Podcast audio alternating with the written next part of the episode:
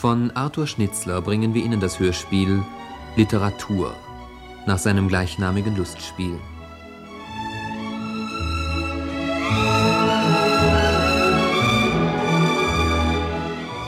Die Rollen und ihre Sprecher sind Margarete Ina Peters, Clemens Dietmar Schönherr, Gilbert Gustl Weishappel. Regie Theodor Steiner.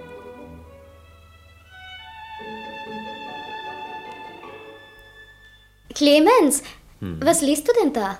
Ich lese gerade die Rennberichte. Liebste Margarete, Horner ist seiner Sache sicher. Vielmehr meiner Sache. Äh, Es sind fabelhafte Pferde gemeldet. Waterloo 5 zu 1, Barometer 20 zu 1, Bussel 7 zu 1, Attila 16 zu 1. 16 zu 1, Clemens. Ja, Lord Byron anderthalb zu 1, das sind wir, mein Schatz. Ich weiß. Dabei haben wir noch sechs Wochen bis zum Rennen. Offenbar hält er es für tote Gewissheit.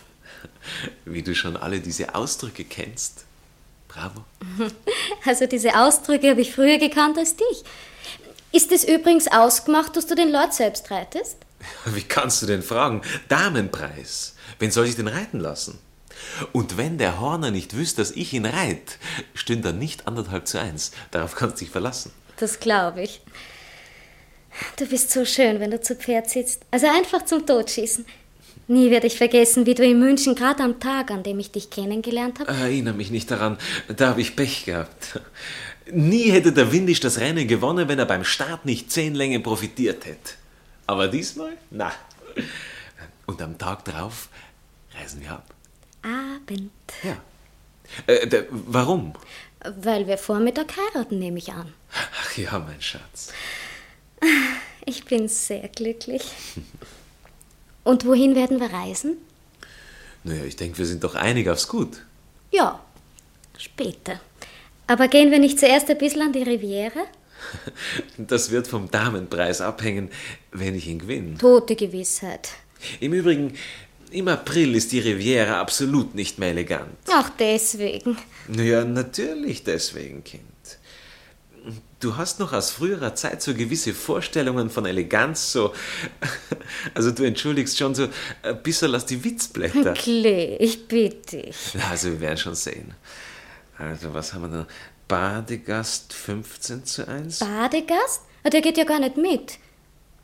Woher weißt du denn das? Der Ziegrate hat's mir selber gesagt. Wieso denn? Wo denn? Na, heute früh in der Freudenau, während du mit Milner geredet hast. Das Siegrad ist mir auch nicht die richtige Gesellschaft für dich. Eifersüchtig? Aber nein.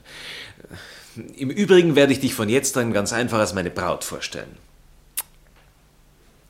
Also, was hat er dir gesagt, der Siegrati? Dass er den Badegast im Damenpreis gar nicht mitschickt. Na, dem Siegrati darfst auch nicht alles glauben. Übrigens kann der Badegast aussehen, wie er will, egal, er ist ein Blender. Na, Margret, bei deinem Talent wirst du die wahren Größen bald von den falschen unterscheiden lernen. Es ist ja wirklich unglaublich, mit welcher Geschwindigkeit du dich in alle diese Dinge sozusagen eingearbeitet hast. Es übertrifft meine kühnsten Erwartungen. Warum übertrifft's denn deine Erwartungen? Also du weißt ganz gut, dass mir all diese Dinge nicht so neu sind. Naja, Im Haus von meinen Eltern haben sehr elegante Leute verkehrt. Der Graf Libowski und so verschiedene. Und auch bei meinem Mann. ja, selbstverständlich. Im Prinzip habe ich auch gar nichts gegen die Baumwollindustrie. Also was hat denn das mit meinen persönlichen Anschauungen zu tun, dass mein Mann eine Baumwollspinnerei gehabt hat? Entschuldige. Ich habe mich immer auf meine eigenen Weise weitergebildet. Ach, im Übrigen reden wir nicht mehr von dieser Zeit. Die liegt fern, Gott sei Dank. Hm, aber es gibt eine andere, die näher liegt. Gewiss, warum? Naja, ich meine nur, in deiner Münchner Gesellschaft kannst du doch nicht viel von sportlichen Dingen gehört haben, soweit ich das beurteilen kann. Also möchtest du nicht bald aufhören, mir die Gesellschaft zum Vorwurf zu machen, in der du mich kennengelernt hast? Vorwurf? Davon kann gar keine Rede sein. Es ist und bleibt mir nur unbegreiflich, wie du zu den Leuten gekommen bist. Also du redest gerade, als wenn es eine Verbrecherbande gewesen wäre. Kind, ich gebe dir mein Wort. Einige haben absolut ausgesehen wie Straßenräuber. Okay. Ja, es ist mir ganz unbegreiflich, wie du es mit deinem ausgeprägten Sinn, na, ich will ja gar nichts anderes sagen als für Reinlichkeit und gute Parfums, unter diesen Menschen hast aushalten, mit ihnen an einem Tisch sitzen können. Hast du es nicht auch getan? Neben ihnen, nicht mit ihnen. Ja, und um deinetwillen, ausschließlich um deinetwillen, wie du sehr wohl weißt. Übrigens will ich gar nicht leugnen, dass einige bei näherer Bekanntschaft gewonnen haben. Es waren ganz interessante Leute drunter. Du darfst auch nicht glauben, mein Schatz, dass ich mich über alle Menschen, die schlecht angezogen sind, erhaben fühle. Daran liegt sie auch nicht. In ihrem ganzen Benehmen, in ihrem Wesen ist irgendwas, das einen nervös macht. Das lässt sich doch nicht so schlechthin behaupten. Na, sei doch nicht beleidigt, Schatz. Ich hab's ja schon gesagt, es sind sehr interessante Leute drunter. Aber wie sich eine Dame unter ihnen auf die Dauer wohlfühlen kann, das werde ich nie und nimmer begreifen. Du vergisst eben eines, mein lieber Clemens, dass ich in gewissem Sinn auch zu Ihnen gehöre oder wenigstens gehört habe. Na, ich bitte dich recht schön. Es waren Künstler und Künstlerinnen. Also, jetzt sind wir glücklich wieder bei dem Thema. Ja, und das ist eben eine ewige Kränkung, dass du da nicht mit kannst. Nicht mit kannst. Das habe ich sehr gern. Ich kann schon ganz gut mit.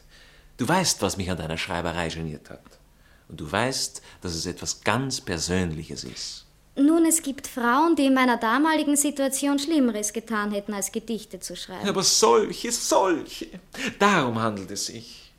Ich kann dir versichern, so oft ich es da liegen sehe, so oft ich nur dran denke, schäme ich mich, dass es von dir ist. Dafür fehlt dir das Verständnis. Hm.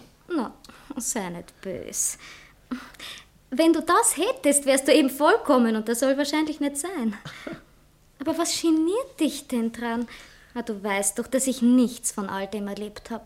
Ich will hoffen. Äh, dass es Fantasien sind. Da muss ich heute fragen, wie kann eine Dame so fantasieren? Pass auf. Hier. An deinem Halse hänge ich trunken und sauge mich an deinen Lippen fest. Na, also wie kann eine Dame sowas niederschreiben? Wie kann eine Dame sowas drucken lassen? Jeder Mensch, der das liest, muss sich doch die Verfasserin vorstellen und den betreffenden Hals ja, und, und die betreffende Trunkenheit. Wenn ich dir versichere, dass ein solcher Hals nie existiert hat. Also, ich kann mir es ja auch nicht vorstellen. Das ist ja mein Glück. Und deins, Margaret. Aber sag einmal, wie bist du zu solchen Fantasien gekommen? Auf deinen ersten Mann können sich doch alle diese glühenden Liebesgedichte nicht beziehen. Der hat dich ja überhaupt nicht verstanden, wie du immer sagst. Natürlich nicht. Und deswegen habe ich mich ja von ihm scheiden lassen. Ach, du kennst ja die Geschichte. Neben einem Menschen, der für nichts Sinn hat, als wie für Essen, Trinken und Baumwolle. Na, da habe ich doch nicht existieren können. Ja, ja, ja, ja, aber das ist jetzt drei Jahre her und die Gedichte hast du doch später geschrieben. Nun ja. Bedenke doch die Lage, in der ich mich befand. Wieso? Du hast doch keine Entbehrungen zu leiden gehabt. Also in dieser Hinsicht hat sich ja dein Mann, das muss man ihm lassen, sehr anständig benommen. Du warst nicht darauf angewiesen, dir Geld zu verdienen. Wenn es dir schon für ein Gedicht 100 Gulden geben, mehr zahlen sie doch gewiss nicht. Du warst doch nicht gezwungen, so ein Buch zu schreiben. Liebster Klee, ich meinte Lage auch nicht im materiellen Sinn. Ich meinte meinen Seelenzustand. Hast du eine Ahnung? Als du mich kennenlerntest, war es ja schon viel besser. Da habe ich mich in mancherlei gefunden, aber anfangs. Ach, ich, ich, ich, war ja ratlos, so zerfahren. Alles Mögliche habe ich versucht. Gemalt habe ich. Sogar eine englische Lektion habe ich gegeben in der Pension, wo ich gewohnt habe. Also denk dir nur, mit 22 Jahren dastehen als geschiedene Frau, niemanden haben. Aber warum bist du nicht ruhig in Wien geblieben? Weil ich mit meiner Familie auseinander war. Es hat mir ja niemand verstanden. Diese Leute. Glaubst du, irgendwer von meiner Familie hat begriffen, dass man auch noch was anderes vom Leben will als einen Mann, schöne Kleider und eine soziale Position? Mein Gott, wenn ich ein Kind gehabt hätte, naja, wäre vielleicht alles anders gekommen. Möglich, vielleicht auch nicht. Ich bin sehr kompliziert. Im Übrigen, darfst du dich beklagen? War es nicht endlich das Beste, was ich überhaupt tun konnte, nach München zu gehen? Hätte ich dich sonst kennengelernt? Naja, aber du bist doch nicht mit der Absicht hingefahren. Ich wollte frei werden. Geniert. Also ich meine innerlich frei. Ich habe sehen wollen, ob ich aus eigener Kraft weiterkommen kann. Na, du wirst gestehen, es hat ganz den Anschein gehabt, ich war auf dem besten Weg, berühmt zu werden. So. Aber du warst mir eben lieber als der Ruhm. Und sicherer. Na, daran habe ich noch gar nie gedacht. Ich habe dich vom ersten Moment an geliebt. Das war's. Den einen wie dich habe ich mir immer geträumt. Ich hab's immer gewusst, glücklich machen kann mich nur einer wie du. Adel. Das ist doch kein leerer Wahn. Was ist alles andere dagegen? Siehst du, darum glaub ich auch immer, dass. Was denn? Ich meine zuweilen, dass auch in mir adeliges Blut fließt. Wieso denn? Nun ja, es wäre doch möglich. Also das verstehe ich nicht. Na, ich hab dir doch gesagt, dass in unserem Haus meine Eltern Aristokraten verkehrt haben. Ja, und wenn schon? Na, wer weiß. Oh, Margret, geh. Also wie kann man sowas nur reden? Also vor dir darf man halt nie sagen, was man sich denkt. Geh. Ja, das fehlt dir. Sonst wärst eben vollkommen. Ach, ich, ich hab dir ja so unglaublich gern.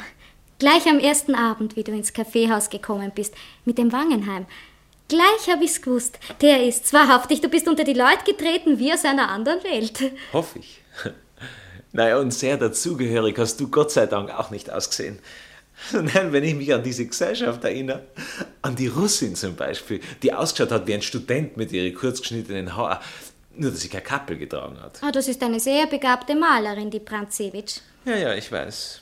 Du hast sie mir ja in der Pinakothek gezeigt. Da ist sie auf der Leiter gestanden und hat kopiert. Und dann der Kerl mit dem polnischen Namen, Äh, der... zerkrirt. Bemühe dich nicht, das ist ja jetzt nicht mehr notwendig. Der hat einmal was vorgelesen im Kaffeehaus, wie ich dabei war, ohne sich im geringsten zu genieren. Das ist ein sehr großes Talent. Also, das kannst du mir glauben. Ja, natürlich, talentiert sind sie alle im Kaffeehaus. Na, Und dann dieser Bengel, dieser unerträgliche. Wer? Na, du weißt schon, wen ich meine, der immer die taktlosen Bemerkungen über die Aristokratie gemacht hat. Herr Gilbert. Sicher meinst du Gilbert? Ja, ja, ja, ja. Also ich will gewiss nicht alle meine Standesgenossen verteidigen. Lumpen gibt's überall. Sogar unter den Dichtern, habe ich mir sagen lassen. Aber es ist doch manierlos von einem Menschen, wenn einer von uns dabei ist. Ach Gott, das war so seine Art. Ich habe mich damals sehr zusammennehmen müssen, um nicht grob zu werden. Es war ein interessanter Mensch bei alledem, ja. Und dann kam noch dazu, dass er sehr eifersüchtig auf dich war. Ja, das habe ich auch zu bemerken geglaubt. Ach Gott, es waren alle auf dich eifersüchtig. Natürlich. Du warst so anders. Und dann, es haben mir alle den Hof gemacht, grad weil ich gegen alle ganz gleich war. Das musst du doch bemerkt haben, nicht? Also warum lachst du denn? Ist komisch. Also wenn mir das einer prophezeit hätte, dass ich einen Stammgast aus dem Café Maximilian heiraten werde. Weißt du, am besten gefallen haben mir eigentlich die zwei jungen Maler. Sie waren wirklich wie aus einem Theaterstück. Weißt du, die sich so ähnlich sehen und alles gemeinschaftlich gehabt haben. Mir scheint auch die Russin auf der Leiter. Um solche Sachen habe ich mich nie gekümmert. Die zwei müssen übrigens Juden gewesen sein, nicht? Warum denn? Naja, weil sie immer so Witze gemacht haben. Und dann die Aussprache. Antisemitische Bemerkungen kannst du dir schenken. Aber Kind, sei doch nicht so empfindlich. Ich weiß ja, dass du nur Halbblut bist. Und ich habe wirklich nichts gegen die Juden. Ich, ich habe einmal sogar einen Lehrer gehabt, der mich in Griechisch vorbereitet hat, vor der Matura. Das war ein Jud meiner Seele. Und ein ausgezeichneter Mensch. Man kommt ja mit allerlei Leuten zusammen. Ich bedauere auch nicht, deine Gesellschaft in München kennengelernt zu haben. Das gehört alles zur Lebenserfahrung. Aber schau, ich muss dir doch, ich muss dir doch vorgekommen sein wie ein Retter aus der Not. Ja, das ist schon wahr. Klee. Klee. Was lachst denn? Also mir fällt was ein. Na? An deinem Hals erhäng ich Trunk. Also bitte ich, muss einen immer wieder aus der Illusion reißen. Sag Klee, du wärst also wirklich nicht stolz, wenn deine Geliebte, deine Frau, eine große und berühmte Dichterin wäre? Ich hab dir schon gesagt, meinetwegen halt mich für borniert in der Hinsicht, aber ich versichere dich, wenn du heute wieder anfängst, Gedichte zu schreiben oder sie gar drucken ließest, in denen du meinethalb mich anschwärmst und der Welt von unserem Liebesglück erzähltest, nichts wär's mit dem Heiraten. Auf und davon ging ich. Und da sagt ein Mensch, der ein Dutzend stadtbekannte Verhältnisse gehabt hat. Mein Schatz, stadtbekannt hin, stadtbekannt her, ich hab's niemandem erzählt. Ich hab's nicht drucken lassen, wenn mir eine Trunken am Hals gehängt ist. Und denn jeder hat sich das Büchel um einen Gulden 50 kaufen können. Darauf kommt's an. Ich weiß ja, dass es Leute gibt, die davon leben, aber ich finde es im höchsten Grad unfein. Ich sage dir, mir kommt's Ärger vor, als wenn sich einer im Trikot als griechische Statue beim Ronacher hinausstellt.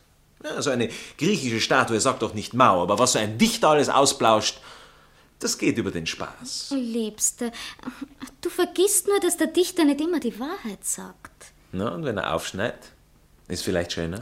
Das nennt man dann nicht aufschneiden, das heißt äh, stilisieren. Was ist das schon wieder für ein Wort? Oder wir erzählen Dinge, die wir gar nicht erlebt, die wir geträumt, also die wir einfach erfunden haben. Hm, Ich bitte dich, liebe Margret, sag doch nicht immer wir. Du gehörst ja Gott sei Dank nicht mehr dazu. Wer weiß? Was heißt das? Clemens, ich muss es dir sagen. Hm, was gibt's denn? Ich gehöre dazu. Ich habe das Dichten nicht aufgegeben. Inwiefern? Also das ist doch sehr einfach. Ich schreibe eben noch immer. Oder ich habe wenigstens was geschrieben. Ja. Sowas ist stärker, als andere Menschen begreifen können. Ich glaube, ich wäre zugrund gegangen, wenn ich es nicht geschrieben hätte. Also, was hast du denn schon wieder geschrieben? Einen Roman. Ich habe zu viel auf dem Herzen. Ich werde daran erstickt. Bis heute habe ich das verschwiegen, aber endlich, es muss doch heraus. Königl ist entzückt davon. Wer ist schon wieder Königl? Mein Verleger. So, es hat ihn also schon wer gelesen. Ja. Und noch viele werden ihn lesen. Clemens, du wirst stolz sein, glaub's mir. Du irrst dich, liebes Kind. Ich finde es nämlich von dir. Was kommen denn eigentlich für Sachen drin vor? Das lässt sich nicht so leichthin sagen. Der Roman enthält sozusagen das meiste, was über das meiste zu sagen ist. Alle Achtung. Und darum kann ich dir auch versprechen, dass ich von nun an keine Feder mehr anrühre. Es ist nicht mehr notwendig. Hast du mich lieb, Margaret, oder nicht? Also wie kannst du fragen? Dich, nur dich. So viel ich auch beobachtet, so viel ich auch gesehen habe, erlebt habe ich nichts. Ich habe auf dich gewartet. Also bring ihn herein, dein Roman. Ja, wieso? Wie meinst du das? Dass du ihn hast schreiben müssen, gut. Aber lesen soll ihn wenigstens keiner. Bring ihn her, wir wollen ihn ins Feuer werfen. Klee! Das verlange ich von dir. Das darf ich verlangen. Ja, aber das ist nicht möglich, das ist doch. Weshalb? Wenn ich es wünsche, wenn ich erkläre, dass ich davon alles weitere abhängig mache, du verstehst mich, wird es vielleicht doch möglich sein. Aber Clemens, der Roman ist ja schon gedruckt. Wie? Gedruckt? Ja, in wenigen Tagen wird er überall zu haben sein. Margarete. Und alles das, ohne dass du mir vorher ein Wort. Clemens, ich hab nicht anders können. Wenn er erst da ist, wirst du mir verzeihen. Mehr als das, du wirst stolz sein. Liebes Kind, das geht über den Spaß. Clemens. Adieu, Margarete. Clemens, was heißt das? Du gehst? Wie du siehst, Wann kommst du wieder? das kann ich in diesem Augenblick noch nicht sagen. Adieu. Clemens! Ich bitte. Clemens, was soll ich denn tun? Clemens! Ah, Er kommt zurück. Hat mir nur Angst machen wollen. Sagt Ihnen ja, dass die gnädige Frau zu Hause ist. Guten Tag, Margarete. Sie sind es. Ich bin es. Ich. Amandus Gilbert. Ich bin ja so erstaunt. Ja, das sehe ich. Aber es liegt kein Grund vor. Ich befinde mich hier nur auf der Durchreise. Ich fahre nach Italien. Und eigentlich komme ich nur zu dir, um dir in Erinnerung alter Kameradschaft mein neuestes Werk zu bringen. Sie sind sehr liebenswürdig. Ich danke Ihnen. Bitte? Du hast ein gewisses Anrecht auf dieses Buch. Also, hier wohnst du? Ja, aber ich. Äh, Übergangsstadium, ich weiß. Für ein möbliertes Zimmer sieht es leidlich genug aus. Allerdings diese Familienporträts an den Wänden, die würden mich wahnsinnig machen. meine Hauswirtin ist die Witwe eines Generals. Du brauchst dich nicht zu entschuldigen. Entschuldigen. Das fällt mir wahrhaftig nicht ein. Es ist sonderbar, jetzt daran zu denken. Woran denken Sie? Ja, warum soll ich es nicht sagen? An das kleine Zimmer in der Steinsdorfer Straße mit dem Balkon auf die Isar. Erinnerst du dich, Margarete? Wollen wir nicht lieber beim Sie bleiben? Wie du willst. Wie Sie wollen. Sie haben sich jämmerlich benommen, Margarete. Was? Oder wünschen Sie, dass ich in Umschreibungen rede? Ich finde leider kein anderes Wort. Und es war so überflüssig, Margarete. Mit der Ehrlichkeit wäre es ebenso gut gegangen. Es war gar nicht notwendig, München bei Nacht und Nebel zu verlassen. Es war weder Nacht noch Nebel. Ich bin um 8.30 Uhr früh bei hellem Sonnenschein mit dem Express abgereist. Oh, immerhin, man hätte sich vorher Lebewohl sagen können, nicht wahr? Der Baron kann jeden Augenblick kommen. Was tut das? Sie haben ihm gewiss nicht gesagt, dass Sie einst in meinen Armen gelegen sind und mich angebetet haben. Ich bin ihm ein guter Bekannter aus München. Und ein guter Bekannter darf Sie wohl besuchen. Jeder andere. Sie nicht. Weshalb? Sie missverstehen mich noch immer. Ich komme wirklich nur als guter Bekannter. Alles andere ist vorbei. Längst vorbei. Na, Sie werden ja sehen. Bitte. Was ist denn das? Mein neuester Roman. Ah, Sie schreiben Romane? Allerdings. Seit wann können Sie denn das? Na, hören Also ich Sie. erinnere mich, dass Ihr eigentliches Gebiet die kleine Skizze, die Beobachtung alltäglicher Vorkommnisse Mein. Gebiet? Mein Gebiet ist die Welt. Ich schreibe, was mir beliebt. Ich lasse mich nicht umgrenzen. Ich weiß nicht, was mich abhalten sollte, einen Roman zu schreiben. Nun, die Ansicht der maßgebenden Kritik war Wer ja doch... maßgebend? Ich erinnere mich zum Beispiel an ein Feuilleton von Neumann in der Allgemeinen. Neumann ist ein Kretin. Ich habe ihn geohrfeigt. Sie haben ihn? Innerlich habe ich ihn geohrfeigt. Du warst damals ebenso empört wie ich. Wir waren vollkommen einig, dass Neumann ein Kretin sei. Wie darf dieses Nichts wagen? Das waren deine Worte. Dir Grenzen abzustecken. Wie darf er es wagen, dein nächstes Buch sozusagen im Mutterleib zu erwürgen? Das hast du gesagt. Und heute berufst du dich auf diesen Literaturhausierer. Ich bitte, schreien Sie doch nicht, meine Hauswirtin. Es ist nicht mein Amt, mich um Generalswitwen zu kümmern, wenn meine Nerven vibrieren. Ja, was habe ich denn gesagt? Also ich kann Ihre Empfindlichkeit wahrhaftig nicht begreifen. Empfindlich? Du nennst mich empfindlich, du? Ein Weib, das die schwersten Schüttelfröste bekam, wenn der kleinste Schmock im letzten Käseblatt ein böses Wort auszusprechen wagte. Ich erinnere mich nicht, dass über mich je ein böses Wort erschienen wäre. So. Übrigens magst du recht haben. Gegen hübsche Weiber ist man ja immer galant. Galant? Aus Galanterie hat man meine Gedichte gelobt? Und dein eigenes Urteil? Meines? Ich brauche nichts davon zurückzunehmen. Ich erlaube mir nur zu bemerken, dass du deine paar hübschen Gedichte in unserer Zeit geschrieben hast. Ach, und so ist es wohl dein Verdienst. Hättest du sie geschrieben, wenn ich nicht gewesen wäre? Sind sie nicht an mich? Nein, Wie? Nicht an mich? Das ist, es ist ungeheuerlich. nein, sie sind nicht an dich. Ich stehe starr. Ja, soll ich dich an die Situationen erinnern, in welchen deine schönsten Verse entstanden sind? Sie waren an ein Ideal gerichtet, dessen zufälliger Vertreter auf Erden du warst. Woher hast du das? Weißt du, wie der Franzose in einem solchen Falle sagt? C'est de la littérature.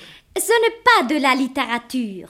Das ist wahr, vollkommen wahr. Oder glaubst du im Ernst, dass ich dich mit dem schlanken Jüngling gemeint, dass ich deine Locken besungen habe? Bist ja schon damals dick gewesen. Und das, das waren doch niemals Locken. Damals hast du sie dafür gehalten. Oder hast sie wenigstens so genannt. Naja, was tut man nicht alles für den Vers, für den Wohlklang? Habe ich dich nicht einmal in einem Sonett mein kluges Mädchen genannt? Dabei warst du weder. Aber nein, ich will nicht ungerecht sein. Klug bist du ja gewesen. Beschämend klug, widerwärtig klug. Das ist dir gelungen. Im Übrigen, wundern muss man sich nicht. Du warst ja immer ein Snob.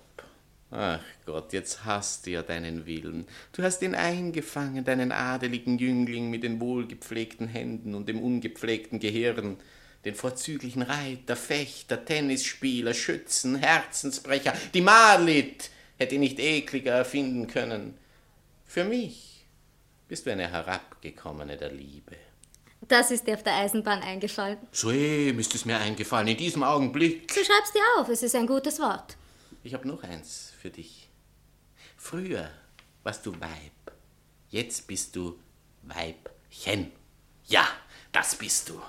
Was hat dich denn zu einem Menschen von dieser Sorte hingeführt? Nichts als der Trieb, der ganz gemeine Trieb. Ich bitte dich, du hast Oh, Ursache. liebes Kind, ich hatte doch jederzeit auch eine Seele bei der Hand.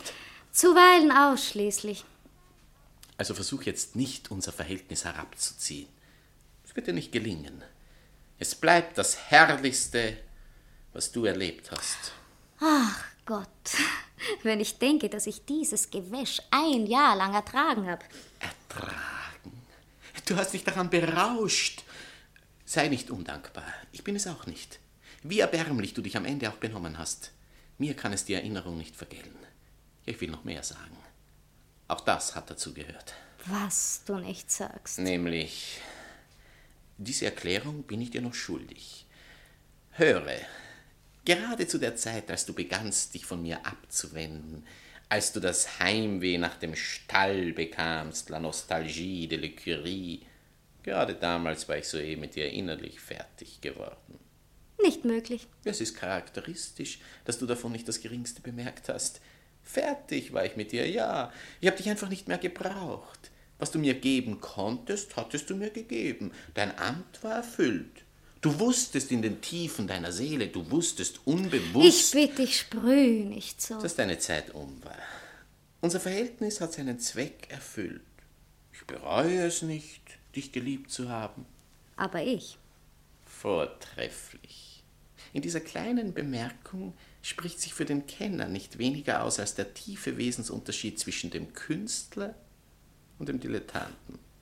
Für dich, Margarete, ist unser Verhältnis heute nicht mehr als die Erinnerung an ein paar tolle Nächte, an ein paar tiefgründige Gespräche in den Alleen des englischen Gartens. Ich habe es zum Kunstwerk gemacht. Ich auch. Wie meinst du das? Also was du triffst, bei Gott, das treffe ich auch. Auch ich habe einen Roman geschrieben, in dem unsere einstigen Beziehungen hineinspielen. Auch ich habe unsere einstige Liebe, oder was wir so nannten, der Ewigkeit aufbewahrt. Von der Ewigkeit würde ich an deiner Stelle doch nicht reden, bevor die zweite Auflage erschienen ist. Nun, es ist doch was ganz anderes, wenn ich einen Roman schreibe, als wenn du es tust. Das dürfte stimmen. Denn du bist ein freier Mann. Du brauchst dir nicht die Stunden zu stehlen, in denen du Künstler sein darfst. Und du setzt nicht deine Zukunft aufs Spiel. Und du? Ich habe es getan. Vor einer halben Stunde hat mich Clemens verlassen, weil ich ihm gestand, dass ich einen Roman geschrieben habe. Verlassen? Ja. Auf immer? Ach, ich weiß nicht. Auch das ist möglich. Er ist im Zorn fortgegangen. Ach, er ist unberechenbar. Was er über mich beschließen wird, kann ich nicht voraussehen. So. Also er verbietet dir zu schreiben. Er duldet nicht, dass eine Geliebte gewissermaßen von ihrem Gehirn Gebrauch macht. Ah, vortrefflich. Das ist die Blüte der Nation. So. Ja, und du? Du schämst dich nicht in den Armen eines solchen Idioten, dasselbe zu empfinden, was du einst... Also ich verbiete dir so über ihn zu reden. Ach, du verstehst ihn ja nicht. Du weißt ja nicht, warum er dagegen ist, dass ich dichte. Nur aus Liebe. Er fühlt es, dass ich da in einer Welt lebe, die für ihn verschlossen ist. Er schämt sich für mich, dass ich das Innerste meiner Seele vor Unberufenen ausbreite. Er will mich für sich allein, ganz allein haben, und darum ist er fortgestürzt. Ach, nein, nicht fortgestürzt, denn Clemens gehört nicht zu den Männern, welche fortstürzen. Gut beobachtet. Aber fort ist er doch. Über das Tempo wollen wir nicht diskutieren. Und er ist fort, weil er nicht duldet, dass du deinem Schaffensdrang nachgibst. Ja, wenn er auch das noch verstünde. Aber das gibt's offenbar nicht. Ich könnte ja die beste, die treueste, die edelste Frau von der Welt sein, wenn es nur den richtigen Mann auf der Welt gäbe. Jedenfalls drückst du damit aus, dass auch er nicht der Rechte ist. Das habe ich nicht gesagt. So begreif doch, dass er dich einfach knechtet, zugrunde richtet, dein ureigenes Ich aus Egoismus zu ruinieren sucht. Denk doch an die Margarete, die du einmal warst. Denk an die Freiheit, in der du dich entwickeln durftest, da du mich liebtest. Denk an die erlesenen Menschen, mit denen du damals verkehrtest. Denk an die Jünger, die sich um mich versammelten und die auch die deinen waren. Sehnst du dich nicht manchmal zurück? Denkst du nicht an dein kleines Zimmer mit dem Balkon? Unten rauschte die Isar. Mein Gott. Es kann wieder so werden. Es braucht ja nicht die Isar zu sein. Ich will dir einen Vorschlag machen, Margarete. Sag ihm, wenn er wiederkommen sollte, dass du in München noch einiges Dringende zu besorgen hättest. Und verbring diese Zeit mit mir. Margarete, du bist ja so schön. Wir wollen wieder glücklich sein wie einst. Margarete, erinnerst du dich? Ja. An deinem Halse häng ich trunken. Nein, fort, sag ich. Ich liebe dich nicht mehr. Hm. So. Na, da bitte ich also um Entschuldigung. Adieu, Margarete. Adieu. Adieu. Willst du mir nicht wenigstens zum Abschied deinen Roman geben, wie ich dir den meinen gegeben habe? Er ist noch nicht erschienen, erst in der nächsten Woche wird er zu haben sein. Äh, wenn ich fragen darf, was ist es denn eigentlich für eine Art von Roman? Der Roman meines Lebens. Selbstverständlich so verhüllt, dass ich nicht zu erkennen bin. So, wie hast du denn das gemacht? Sehr einfach. Die Heldin ist vor allem keine Dichterin, sondern eine Malerin. Das ist sehr schlau. Ihr erster Mann ist kein Baumwollfabrikant, sondern ein großer Spekulant. Auch betrügt sie nicht mit einem Tenor. Warum lachst du denn? Du hast ihn also mit einem Tenor betrogen? Das habe ich ja gar nicht gewusst. Ja, wer sagt denn das? Du hast es mir soeben mitgeteilt. Wieso denn? Ich sage, die Heldin meines Buchs betrügt ihren Mann mit einem Bariton. Bass wäre großartiger. Mezzosopran bekannter. Dann geht sie nicht nach München, sondern nach Dresden und dort hat sie ein Verhältnis mit einem Bildhauer. Das bin also ich. Verschleiert. Sehr verschleiert. Der Bildhauer ist nämlich jung, schön und ein Genie. Trotzdem verlässt sie ihn. Wegen? Rate? Vermutlich wegen eines Jockeys. Scharf. Wegen eines Grafen? Wegen eines Fürsten? Nein, es ist ein Erzherzog. Du hast wirklich keine Kosten gescheut. Ja, ein Erzherzog, der um ihretwillen den Hof verlässt, sie heiratet und mit ihr nach den Kanarischen Inseln auswandert. Kanarische Inseln sind sehr fein. Und dann? Mit der Landung in Kanarien? Schließt der Roman. So. Ich bin sehr gespannt. Besonders auf die Verschleierung. Also du selbst würdest mich nicht erkennen, wenn. Nun, wenn? Wenn nicht im drittletzten Kapitel unser ganzer Briefwechsel enthalten wäre. Was? Ja, alle Briefe, die du mir und die ich dir geschrieben habe, sind in den Roman aufgenommen. Ja, entschuldige, woher hattest du denn die deinen an mich? Die hab doch ich. Ja, ich hab's mir doch früher mal aufgesetzt. Aufgesetzt? Ja. Aufgesetzt? Diese Briefe an mich, die wie in zitternder Eile hingeworfen schienen? Noch ein Wort, Geliebter, ehe ich schlafen gehe, mir fallen die Augen zu? Und dann, wenn dir die Augen zugefallen waren, hast du ihn ins Reine geschrieben. Nun, beklagst du dich vielleicht darüber? Ich hätte es ahnen können. Ich muss ja noch froh sein, dass sie nicht einem Briefsteller für Liebende entnommen waren. Oh, die ganze Vergangenheit ein Trümmerhaufen. Sie hat ihre Briefe aufgesetzt. So sei doch froh. Wer weiß, ob meine Briefe an dich nicht das Einzige sind, was von dir überbleiben wird. Und nebstbei ist das eine äußerst fatale Geschichte. Und warum denn? In meinem Buch sind sie nämlich auch. Was? Wo? In meinem Roman. Was ist da drin? Unsere Briefe, deine und meine. Woher hast denn du die deinen gehabt? Also die hab doch ich. Ah, siehst du? Du hast sie aufgesetzt. Oh nein. Ich habe sie nur abgeschrieben, bevor ich sie an dich absandte. Sie sollten nicht verloren gehen. Es sind sogar einige drin, die du gar nicht bekommen hast, die viel zu schön für dich waren, die du gar nicht verstanden hättest. Ja, um Gottes Willen, wenn das so ist. Ja, das ist doch dasselbe, als wenn wir der Welt erzählten, dass wir zwei. Ja, um Himmels Willen. Ist am Ende auch der Brief aufgenommen, den du mir am Morgen nach der ersten Nacht. Natürlich, der war doch glänzend. Aber das ist ja entsetzlich! Also, um Gottes Willen, das wird ein europäischer Skandal. Und Clemens? Um Gottes Willen. Also, ich fange an zu wünschen, dass er nicht mehr zurückkommt. Ich bin ja verloren. Und du mit mir. Wo immer du sein magst, er wird dich zu finden wissen. Er wird dich niederschießen wie einen tollen Hund. Abgeschmackter Vergleich. Also wie konntest du nur auf diese irrsinnige Idee kommen? Briefe einer Frau, die du angeblich geliebt hast. Hm, Sieht doch gleich, dass du kein Gentleman bist. Das finde ich aber köstlich. Hast du nicht dasselbe getan? Ich bin eine Frau. Jetzt berufst du dich darauf. Es ist wahr. Ich habe dir nichts vorzuwerfen. Wir sind einander würdig. Ja, Clemens hat recht. Ärger als die Weiber beim Rohnacher sind wir, die sich in Trikots hinausstellen.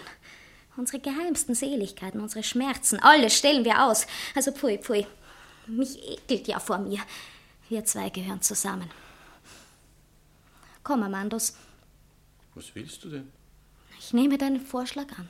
Was für einen Vorschlag? Ich fliehe mit dir. Was fällt dir ein? Es kann wieder so werden wie einst. Du hast es ja selbst gesagt. Es braucht nicht die Isa zu sein. Nun, ich bin bereit. Du bist ja vollkommen verrückt. Fliehen, was heißt denn das? Sagtest du nicht selbst, er wird mich überall zu finden wissen? Wenn du bei mir bist, findet er dich auch. Es wäre viel klüger, wenn jeder für sich allein. Jetzt willst du mich im Stich lassen?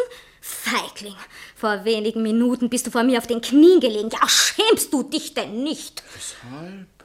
Ich bin ein kranker, nervöser Mensch. Ich bin Stimmungen unterworfen. Was hast du denn? Was wird denn die Generalswitwe von mir denken? Er ist's, er kommt. Nun, Was, du willst gehen? ich hatte nie die Absicht, dem Herrn Baron einen Besuch abzustatten. Er trifft dich auf der Treppe. Das wäre noch Ärger. Bleib. Ich werde nicht allein das Opfer sein. So sei doch nicht verrückt. Warum zitterst du denn so? Er kann doch noch nicht beide Romane gelesen haben. Komm doch zu dir. Leg den Hut ab. Fort mit dem Mantel. Wenn er dich in dieser Verfassung sieht, muss er ja ahnen. Das ist mir egal, lieber gleich als später. Ich ertrag's nicht, das Entsetzliche abzuwarten. Ich sag ihm sofort alles. Alles? Ja, solange du noch da bist. Wenn ich ihm jetzt ehrlich alles eingestehe, wird er mir vielleicht verzeihen. Ich? Und ich? Ich habe doch wohl noch was Gescheiteres auf der Welt zu tun, als mich von einem eifersüchtigen Baron niederschießen zu lassen wie einen tollen Hund.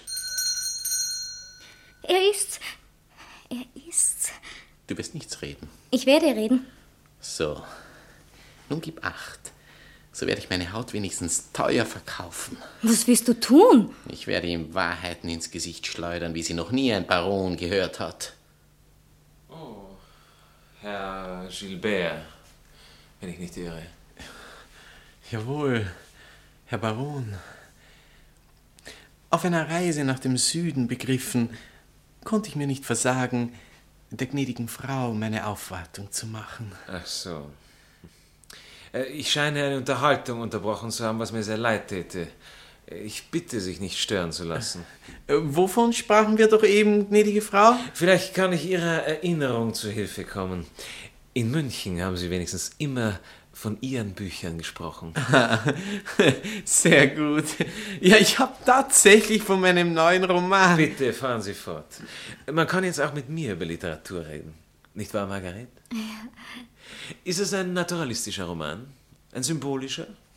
Erlebt, stilisiert? Ach Gott, in gewissem Sinn schreiben wir ja alle nur Selbsterlebtes. Ah, das ist aber interessant. Selbst wenn einer einen Nero schreibt, so ist es dazu unumgänglich notwendig, dass er Rom innerlich angezündet hat. Ja, natürlich. Woher soll man schließlich Inspirationen nehmen, wenn nicht aus sich selbst? Woher Modelle als aus dem Leben ringsum? Es ist nur schade, dass die Modelle selbst so selten darum gefragt werden. Ich muss schon sagen, wenn ich eine Frau wäre, ich tät mich bedanken, dass man den Leuten erzählt, in anständiger Gesellschaft nennt man das eine Frau kompromittieren. Ich weiß nicht, ob ich mich zur anständigen Gesellschaft rechnen darf, aber ich nenne das eine Frau adeln. Das Wesentliche ist nur, ob es einer trifft. Denn was liegt im höheren Sinn daran, dass man von einer Frau weiß, ob sie in diesem oder jenen Bett glücklich Herr gewesen ist? Gilbert, ich mache Sie darauf aufmerksam, dass Sie von einer Dame reden. Ich rede von einer Kameradin, Herr Baron, die meine Ansicht über diese Dinge teilen dürfte. Clemens. Verzeihung, Clemens. Aber Margarete, es, es ist ja schon alles gut. Es ist schon in Ordnung. Bitte. Na ja, wenn ich dir sag, du brauchst nur noch ein Wort an Königlichen zu telefonieren. Ich habe schon alles mit ihm ausgemacht. Wir lassen ihn einstampfen. Ist dir recht? Wen lassen die Herrschaften einstampfen, wenn ich fragen darf? Am Ende den Roman der gnädigen Frau? Ah, Sie wissen schon. Äh, jedenfalls scheint es, Herr Gilbert, dass es mit der Kameradschaft nicht so weit her ist. Ja. ja, es bleibt mir wirklich nichts anderes übrig, als um Entschuldigung zu bitten. Ich bin wahrhaft beschämt. Ich bedauere sehr, dass Sie einer Szene beiwohnen mussten, Herr Gilbert, die ich beinahe schon als häusliche nennen möchte. Oh. Ja, ich will auch nicht weiter lästig fallen. Gnädige Frau, Herr Baron, darf ich mir nun erlauben, als äußeres Zeichen, dass jedes Missverständnis zwischen uns geschwunden, als äh, schwachen Beweis meiner Sympathie, Ihnen, Herr Baron, meinen Roman zu überreichen? Sie sind sehr liebenswürdig, Herr Gilbert. Ich muss zwar sagen, also, deutsche Romane sind nicht gerade mein Faible. Naja, ist halt der letzte, den ich lesen werde. Oder der vorletzte. Der, der vorletzte? Ja. Und, und welcher soll der letzte sein? Deiner, mein Kind. Ein Exemplar habe ich mir nämlich von Künigl ausgebeten, um es dir mitzubringen, oder vielmehr uns beiden. Wir wollen zusammen lesen. Nein, Clemens, nein. Ich nehme so viel Güte nicht an. Ich will von all dem nichts mehr wissen. Da, ins Feuer damit. Ja, aber gnädige Frau. Ja, Margarete, was tust du denn?